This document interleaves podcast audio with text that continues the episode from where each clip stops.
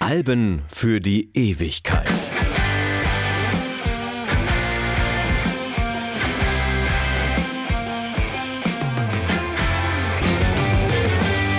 Hallo, ich bin Martin Busch und habe die Ehre, heute über einen Gitarrengott sprechen zu dürfen. Über einen Mann, der bereits seit mehr als 50 Jahren tot ist, aber trotzdem für alle, die ihm nacheifern, uneinholbar erscheint. Natürlich geht es um Jimi Hendrix und sein Album Electric Ladyland.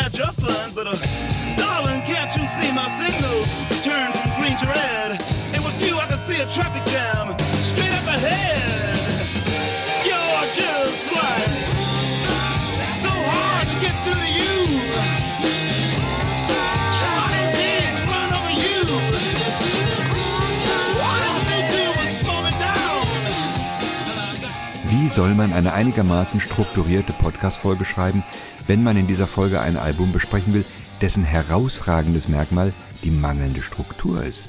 Ein Album, dessen Produktion ein einziges Chaos war. Ein Album, in dem der Künstler alles machen konnte, was er wollte, ohne wirklich zu wissen, was er tatsächlich will. Eigentlich will er ja nur ausprobieren, jammen, improvisieren. Management und Mitspieler hat er damit mehr als einmal zur Verzweiflung getrieben. Produzent und künstlerischer Mentor Chess Chandler hatte bereits im Mai 1968 die Brocken hingeschmissen und Hendrix wurde somit selbst zum Produzenten. Am 16. Oktober 1968 schließlich erschien Electric Ladyland. Es ist das dritte und letzte zu Lebzeiten veröffentlichte Studioalbum von Hendrix und ist das kompletteste, umfangreichste und umfassendste Album. Es ist quasi das Alterswerk eines 26-Jährigen.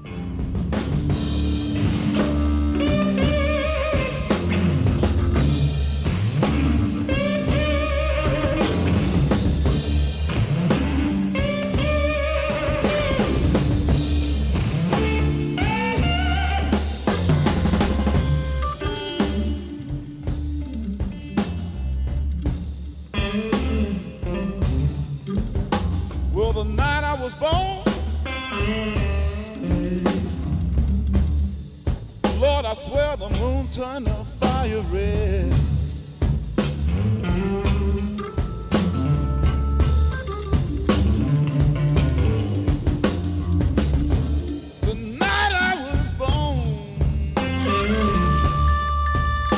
I swear the moon turned a fire red.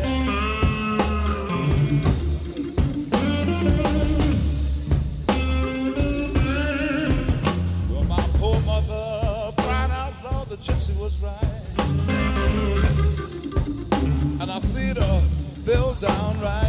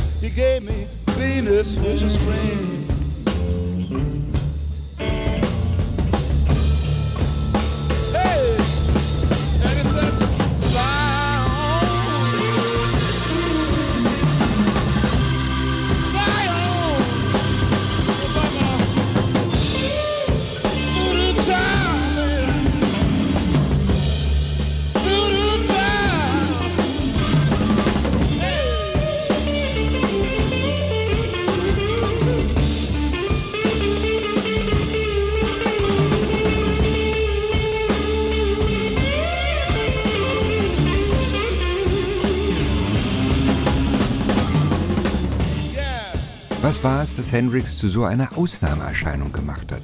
Wie kommt es, dass ein Musiker, dessen Karriere gerade einmal fünf Jahre gedauert hat, auch heute noch, mehr als 50 Jahre nach seinem Tod, für immer und ewig uneinholbar erscheint? Die Antwort auf diese Frage ist nicht ganz einfach und läuft natürlich immer Gefahr, in den Bereich der Geschmacksurteile abzugleiten. Versuchen wir also mal ein bisschen zu objektivieren. Das Album Electric Ladyland liefert alles, was man dafür braucht. Das Album hat nämlich eine sensationelle Bandbreite. Der Song, den wir zum Beispiel gerade gehört haben, heißt Wooded Child und ist ein richtig schöner klassischer Bluesrock. Eigentlich nichts Besonderes. Wäre das Stück nicht 15 Minuten lang, hätte nicht diese diversen, ausgefallenen, experimentellen Songteile und die für den Blues zum Beispiel völlig untypische Hammond-Orgel, gespielt interessanterweise von Stevie Winwood. So ist das Stück nämlich beides, klassischer Bluesrock und ein typischer Hendrix. Obendrein auch noch der Vorläufer eines der größten Charterfolge Hendrix.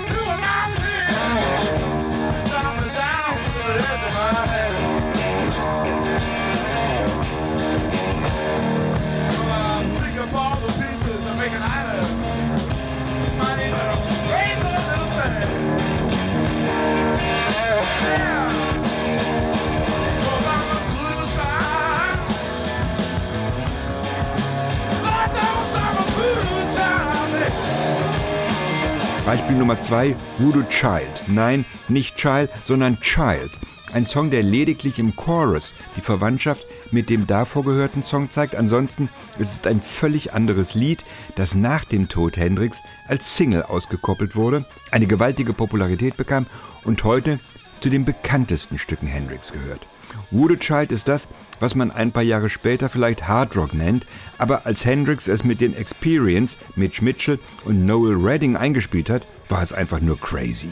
Keiner der drei kannte das Stück, als die Produktion begann. Hendrix nur so als fixe Idee im Kopf und seine beiden Kollegen überhaupt nicht. Wir lernten diesen Song im Studio kennen, während wir ihn einspielten, hat Noel Redding später einmal gesagt.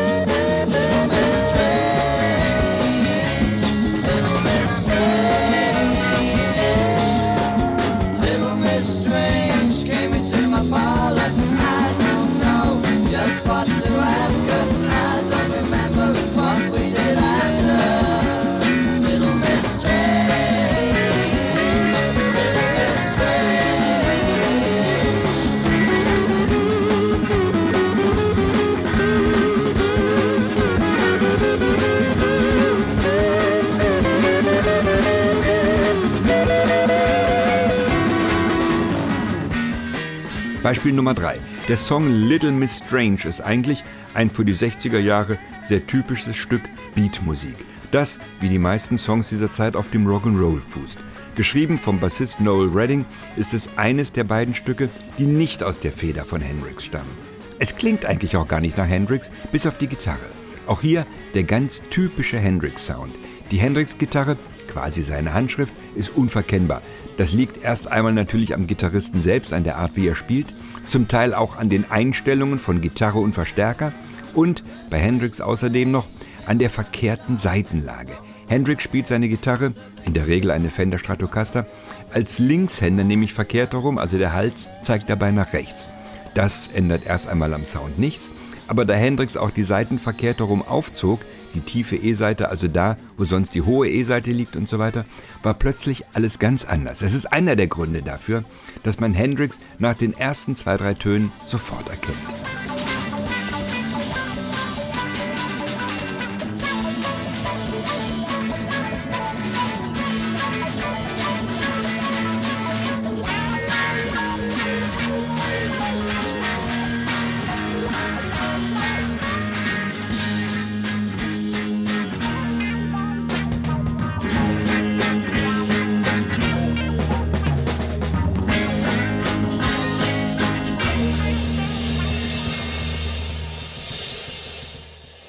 Okay, noch ein kleiner Beweis der Vielfalt. Der Song 1983 ist mit fast 14 Minuten nach Child der zweitlängste des Albums und hat sehr viele Elemente des Psychedelic Rocks. Eine Stilrichtung der Rockmusik, die 1968 gerade dabei war, so langsam erfunden zu werden.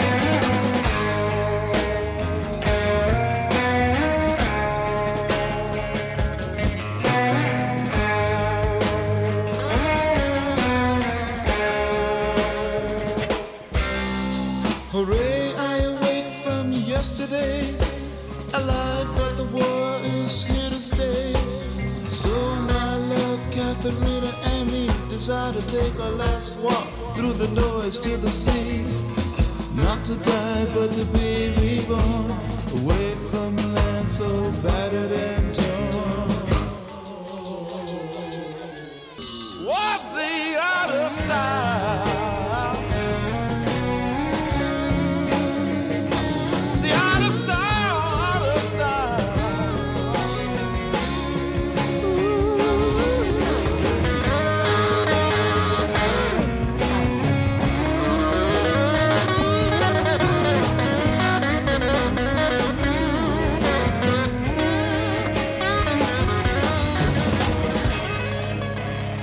der Mitte des Stücks gibt es einen längeren Part, der verschiedene Klangcollagen darstellt und damit an Pink Floyds Uma Gumma erinnert. Allerdings entstand Uma Gumma erst ein Jahr später, sodass es eigentlich heißen müsste, Uma Gumma erinnert in Teilen stark an Hendrix 1983. Aber die Reihenfolge ist gar nicht wichtig, denn zu dieser Zeit haben viele große Rockbands mit Elementen des Psychedelic Rock experimentiert. Außer Hendrix und Pink Floyd haben das ja auch die Beatles zum Beispiel auf dem Album Revolver oder die Stones auf their Satanic Majestic Request gemacht.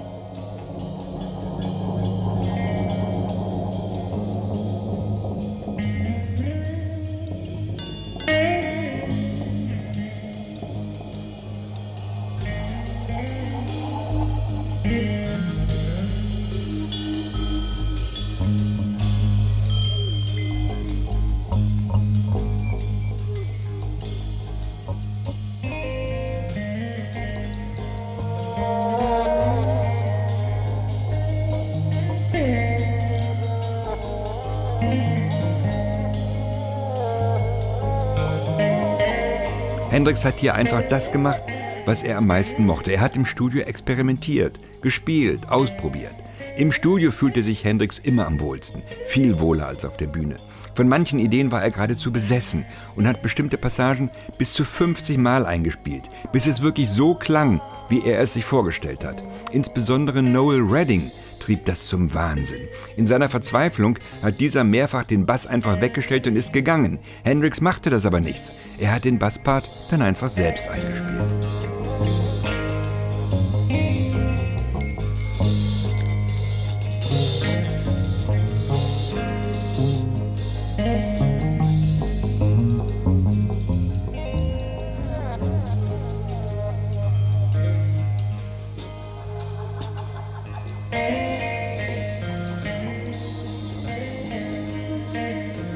James Marshall Hendricks ist am 27. November 1942 in Seattle als erstes Kind seiner afroamerikanisch-indianischen Eltern geboren worden. Die familiären Verhältnisse dürfen als prekär bezeichnet werden. Das Familienleben war von Armut, Alkohol und Gewalt geprägt. 1951 ließen sich die Eltern scheiden und Hendrix wuchs fortan bei seinem Vater auf. Die Mutter starb mit Mitte 30 an Leberzirrhose. Der kleine James Marshall war ein schwieriges und verschlossenes Kind. Wie in diesen Biografien üblich, endete die Schullaufbahn mit dem Verweis von der Schule. Es folgte eine Festnahme wegen Autodiebstahls und die Flucht aus dem Elend durch den Eintritt in den Armeedienst. Nach einem Jahr schon wird Hendrix wegen Disziplinlosigkeit aus der Armee entlassen und kann endlich das machen, was er schon seit 15 Jahren machen will. Musik.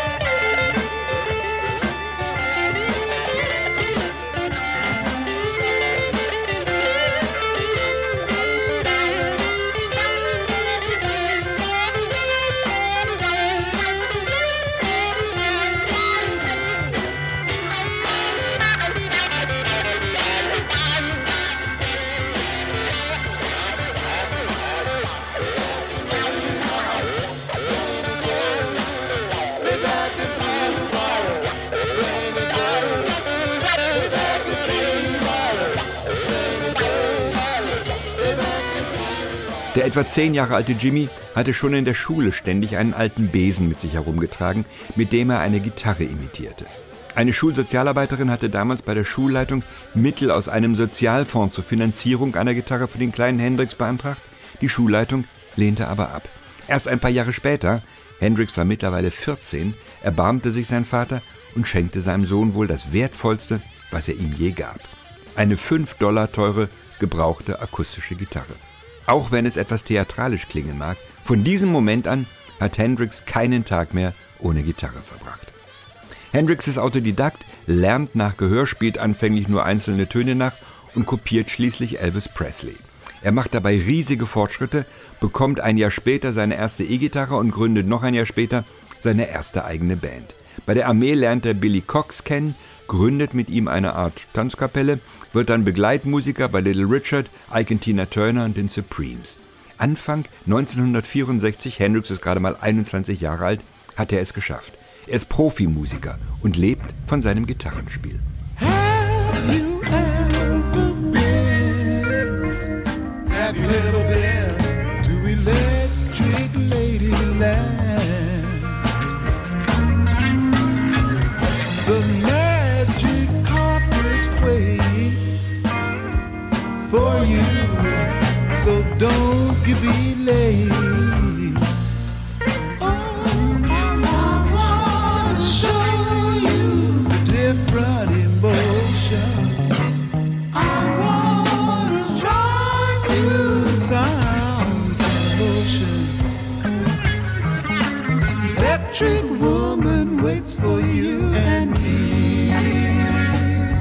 So it's time we take a ride.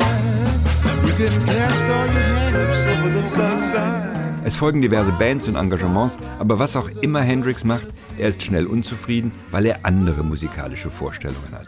Also spielt er mehr und mehr alleine oder lässt sich von ein, zwei Begleitmusikern unterstützen. So tritt er 1965 im New Yorker Cheetah Club auf, lernt dort Linda Keith, die damalige Freundin von Keith Richards, kennen, die ihn mit den Stones-Managern und Produzenten bekannt macht. Die können bei Hendrix allerdings kein musikalisches Potenzial erkennen und lehnen eine Zusammenarbeit ab.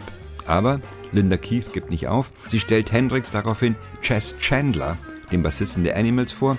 Und jetzt klappt's. Chandler ist insbesondere von Hendrix Version des Songs Hey Joe begeistert und möchte den Song als Single herausbringen. Der Rest der Geschichte ist bekannt. Hey Joe wird ein Riesenhit.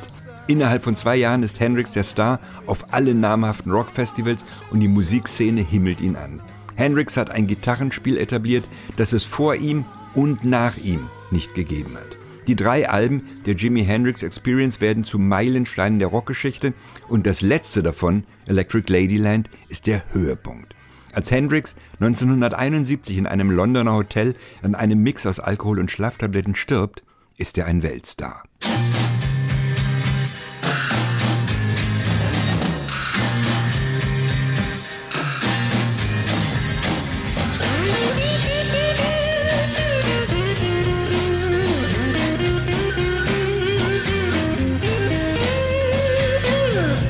Must be some kind of way out of here.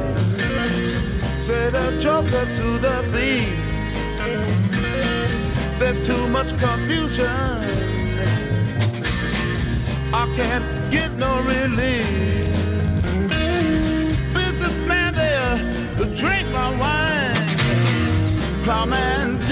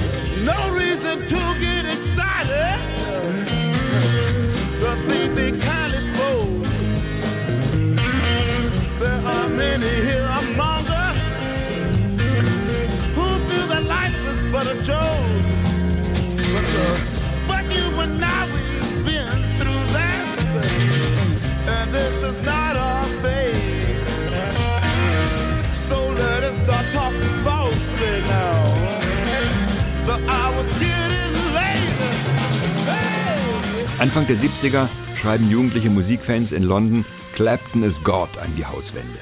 In einem monotheistischen Weltbild ist diese Formulierung allerdings unzulässig. Es kann nämlich nur einen geben und die Entscheidung war ja schon gefallen. Jimi Hendrix ist der Gitarrengott. Für alle Zeiten.